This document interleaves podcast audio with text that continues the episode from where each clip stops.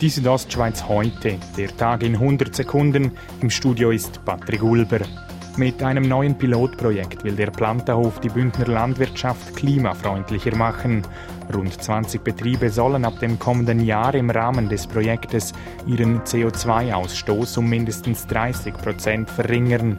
Dabei gilt es in verschiedenen Bereichen anzusetzen, wie Plantenhofdirektor Peter Küchler erklärt. Bei der Tierhaltung, Tierfütterung über den Pflanzenbau bis auch zu den Maschineneinsätzen.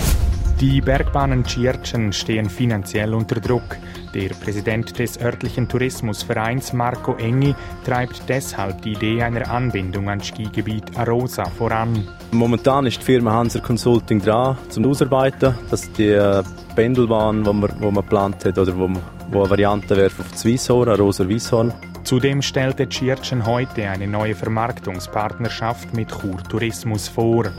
Die Bergbahnen Briggels haben im letzten Winter vorwärts gemacht. Gemäß einer Medienmitteilung konnten die Ersteintritte um über 10% gesteigert werden.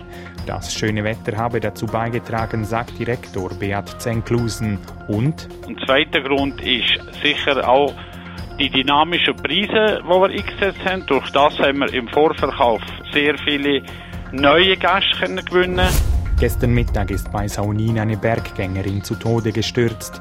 Die 52-Jährige stürzte beim Abstieg vom Pizzar los, aus noch nicht geklärten Gründen rund 200 Meter einen steilen Abhang hinunter, wie die Kantonspolizei heute mitteilte.